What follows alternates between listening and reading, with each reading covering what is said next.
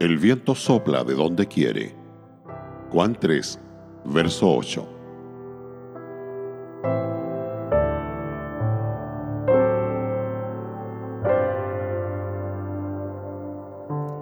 El Espíritu de Dios es soberano y se mueve como le agrada. Tratamos de hacerlo encajar en algún molde en particular, pero nuestros intentos se frustran invariablemente. La mayoría de los tipos del Espíritu Santo son fluidos, viento, fuego, aceite y agua. Intentemos sujetarlos en nuestras manos y veremos que siempre tendrán una manera de decirnos, no me puedes limitar. El Espíritu Santo jamás hará algo que esté moralmente mal, pero en otras áreas se reserva el derecho de actuar de manera excepcional y poco convencional.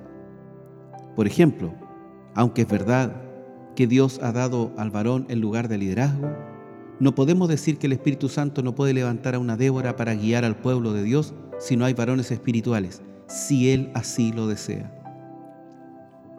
En días de decadencia, el Espíritu permite conductas que de ordinario se considerarían prohibidas.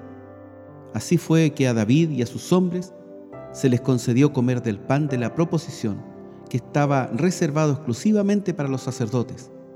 Los discípulos fueron justificados al arrancar trigo en un día de reposo. Algunos afirman que en el libro de los Hechos hay un modelo definido y predecible de evangelización, pero el único modelo que puedo ver es la soberanía del Espíritu Santo. Los apóstoles no siguieron un libro de texto, sino la dirección de Dios, que con frecuencia era diferente a lo que el sentido común les pudo haber dictado. A modo de ilustración, vemos cómo el Espíritu Santo hizo que Felipe dejara un exitoso avivamiento en Samaria para ir a testificar a un eunuco solitario de Etiopía que iba de camino a Gaza.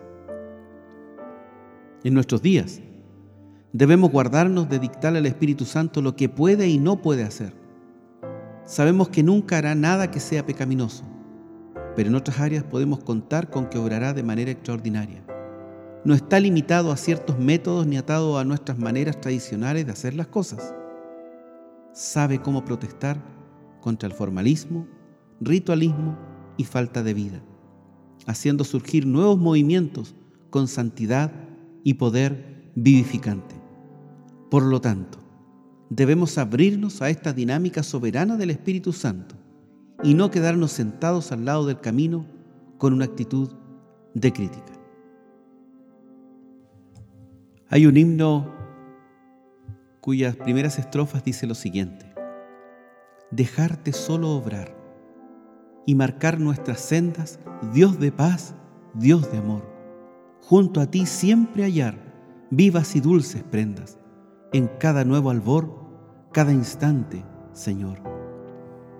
Dejarte solo obrar en nuestra insuficiencia, en peligro al estar, amparo en ti nos das, en tu santa presencia, solo al dejarte obrar y en ti siempre esperar.